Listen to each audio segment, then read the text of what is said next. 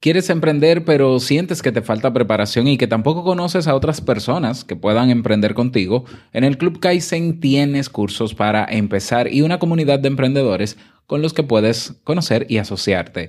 Este es un buen mes para comenzar a emprender. Suscríbete ahora entrando en clubkaizen.net y sé bienvenido a la comunidad de los emprendedores que buscan la mejora continua.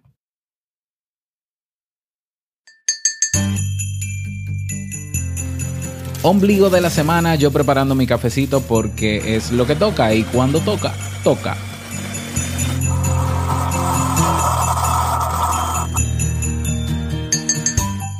Muchas personas creen que centrándose en sus virtudes y olvidándose de los defectos mejorarán su autoestima, pero lo que se evita y no se reflexiona y acepta quedará por dentro escondido y cualquier día alguien nos puede atacar ahí en ese punto débil y entonces es donde viene el enojo y la molestia. ¿Quieres saber qué hacer para lidiar con esto? Presta atención.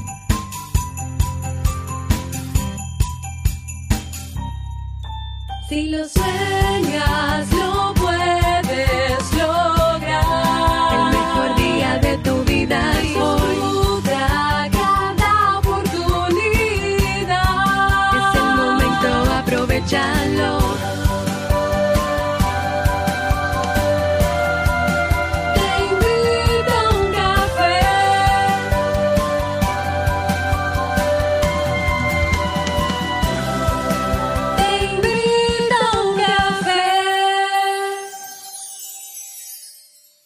Y ahora contigo, Robert Sasuki, consultor en desarrollo humano y emprendimiento.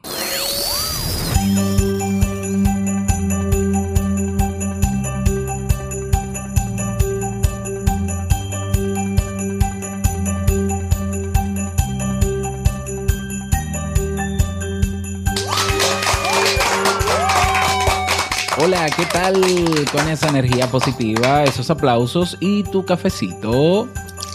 Aquí lo tienes. Que lo disfrutes. Damos inicio a este episodio número 787 del programa Te invito a un café. Yo soy Robert Sasuki.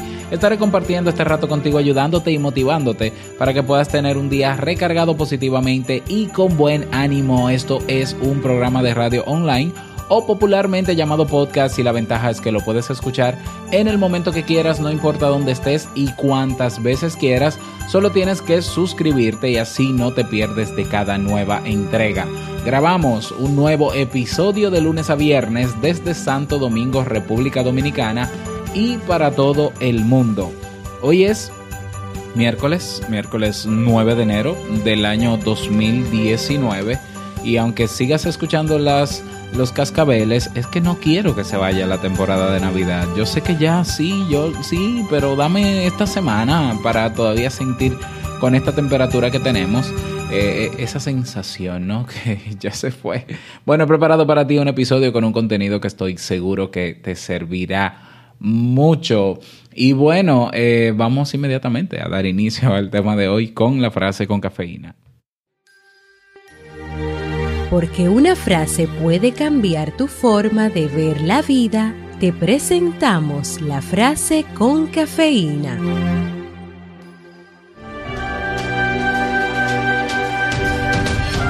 Los que se quejan de la forma como rebota la pelota son aquellos que no la saben golpear. José Ingenieros.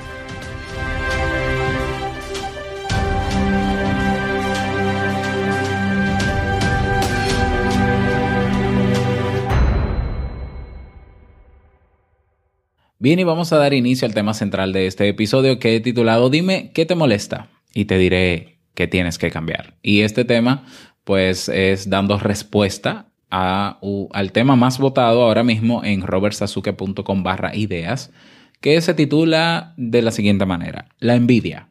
Y se describe así. Me molesta que en el trabajo algunos compañeros estén hablando en vez de trabajar, cuando yo no estoy hablando con ellos. Pero también, si yo estoy mucho rato hablando, también me siento mal. Así de breve ha sido esta consulta, ¿no? O esta propuesta de tema. Recuerda que en robertsazuke.com barra ideas puedes proponer o votar por los temas que ya están ahí. Hablemos de esto. Yo creo que más que hablar sobre envidia es hablar sobre eso que te molesta y por qué te molesta. Y bueno, cuando algo te molesta es que algún aspecto interior, algo dentro de ti, hay que mejorarlo. ¿Mm? Reflexiona cuando sientas un malestar que pienses que otro te lo ha producido. Indaga en tu opinión sobre lo que te han dicho. Probablemente veas lo crítico que eres contigo mismo. Analiza las emociones negativas que sientes en tu interior y podrás conocerte mucho más de lo que crees. Por ejemplo, piensa en esas zonas de tu cara o cuerpo que te gustan. Si alguien te dice cualquier cosa negativa sobre partes que te gustan, no te va a causar ningún efecto negativo. Es obvio porque a ti te gustan esas partes y le das más credibilidad a tu opinión interior que a lo que te digan. En cambio, como te digan algo sobre una zona de ti que no te gusta, seguramente, seguramente experimentes ese enojo, esa molestia, esa emoción negativa. Entonces, no es el otro el que te hace daño, eres tú mismo que como no tenías una opinión buena sobre esas zonas de tu cuerpo, te has molestado y esto debido a que la opinión de otro coincide con tus creencias. Ya, por eso hay mucha gente que, eh, por ejemplo, tiene sobrepeso y le molesta que se lo recuerden, ¿no? Y que le digan, oh, Dios mío, pero qué gordo estás, pero has subido mucho de peso, pero esos flotadores. Y se molestan al punto que tú dices, bueno, pero no es para tanto. Claro, yo, yo no soy de las personas que hace ese tipo de, de imprudencias, o, pero hay gente que es muy espontánea, ¿no? Que, que te saluda, que, que, tú tienes mucho tiempo que, que no ves. Y antes de decirte hola, ¿cómo estás? ¿Cómo va tu vida? Te dicen, oh Dios mío, pero tú sí, tú sí estás gordo. Entonces, claro, si a mí no me molesta estar, gordo y tener sobrepeso, porque yo soy consciente de por qué tengo mi sobrepeso y trabajo en él como pueda, porque yo no me voy a obsesionar con el tema del peso, pues a mí no me va a afectar tanto como a otra persona que no le gusta su cuerpo, odia esos flotadores, esos chichos y demás, ¿ya? Entonces, eh, si te molesta algo, de, esa, de ese comentario, de esa actitud de esa otra persona, es que esa persona ha despertado en ti esas opiniones negativas que tú tienes sobre ti mismo. ¿Mm? Piénsalo. Podemos poner muchos más ejemplos. ¿Eh? Muchas personas creen, y aquí como, como lo dije al inicio de este episodio, que centrándose en sus virtudes, en sus talentos y olvidándose de los defectos, van a mejorar su, autoestima y entienden que blindar la autoestima y tener una sana autoestima es pensar positivo, pensar en mi potencial, en todo lo bueno que yo puedo hacer, en lo bueno que soy, en mis valores. Eh, eh, no, no, eh, realmente eso es evitación de lo negativo. Y como decía, lo que se evita y no se reflexiona y acepta va a quedar dentro, escondido, y el día en que alguien toque ese punto de dolor, entonces voy a explotar y va a salir. ¿Mm? Está bien que potenciemos nuestra parte buena y dejemos de lado nuestras sombras, pero dejar de lado no significa olvidarlas y enterrarlas. La parte negativa que todos tenemos debe ser aceptada o vamos a ser débiles a nivel emocional. ¿Eh? Entonces, em, es mejor dejarla a un lado, pero aceptada. Entonces, de esta manera, digan lo que nos digan, no nos va a hacer daño porque tendremos una opinión tan bien formada de todo nuestro ser que va a prevalecer sobre la de los demás. ¿Eh? Reconocer que tú no eres perfecto, que tú tienes puntos débiles, que hay cosas, rasgos de tu personalidad que a ti no te gustan mucho, pero que pero que son rasgos, ya. O sea, yo puedo decir, por ejemplo, yo reconozco que soy una persona que eh, muy de carácter fuerte en muchos momentos, o soy muy terco en algunas ocasiones también. Bueno, eso yo, yo lo sé, o sea, yo no quisiera hacerlo, pero, pero que me lo recuerden no me molesta porque yo lo sé, ya. Yo lo sé. O sea, es como, ay, tú eres terco. Bueno, sí, yo sé que soy terca, no es que quisiera, trabajo en eso.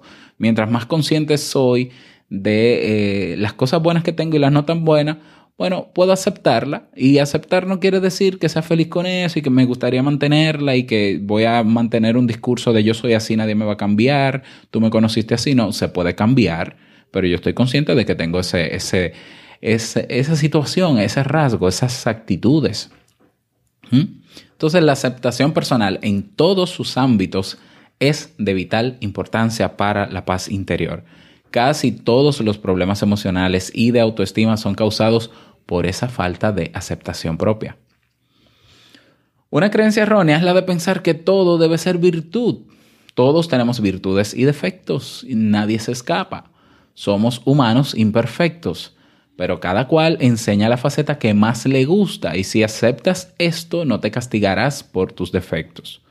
La próxima vez que alguien te produzca un malestar, acuérdate que las emociones negativas nos las producimos nosotros mismos con nuestros pensamientos y reflexiona cuando algo te molesta que eh, hay algo que tienes que cambiar, que tienes una opinión negativa sobre eso o que tienes que aceptar. ¿Mm? O lo cambias o lo aceptas. ¿Ya? Entonces, ¿te molesta que eh, cuando tú estás trabajando te pongan conversación o la gente se ponga a barajar y hablar entre ellos a perder el tiempo? Bueno, y, y, sobre todo te molesta cuando tú estás hablando porque sientes que tú estás perdiendo el tiempo, bueno, tienes que aceptar que, que tú no estás de acuerdo con ese estilo de trabajo o tienes que cambiarlo y soltar y decir, bueno, yo acepto, suelto esto y, y, y, yo no soy el dueño de esta empresa y bueno, si no le molesta a mis superiores que se pierda tanto tiempo en esto, a mí tampoco tiene por qué molestar. Eso se, eso, se, eso se llama aceptar. Eso no quiere decir que tú estés de acuerdo. Volvemos al punto. No quiere decir que estés de acuerdo, pero es lo que hay. Entonces, acept bueno, esto es así. O sea, la vida es así. Eh, el problema del tráfico en tu país es así. Tú o lo aceptas o o lo cambias, pero cambiarlo es sumamente difícil. Una persona cambiar el tránsito, ojalá, ¿no? Es mucho trabajo, te lo puedes poner como misión de vida. O cambias tú frente al problema del tránsito, o frente al problema del trabajo, o frente al problema de pareja. Y creo que es mucho más fácil y mucho más efectivo cambiar tú. O aceptas lo que está pasando o, y aceptas eso que a ti no te gusta, porque volvemos al punto, todo está dentro de ti, esa molestia que tienes con los demás es contigo, es dentro de ti que la tienes, o aceptas eso que piensas con lo que no estás de acuerdo, o eso que odias de ti, o lo cambias. ¿Eh? Y si no sabes cómo cambiarlo solo, busca ayuda. Eh, cabe recordar ¿no? que si alguien menciona defectos que no tenemos, tampoco va a importar alterarse porque estamos seguros de lo que lo que dicen no es cierto. ¿eh? Y es así, o sea, a mí alguien me viene, me dice, ay, qué narizón tú tienes, yo que apenas se me ve la, la nariz, ay, pero qué nariz más grande, ay, qué horrible.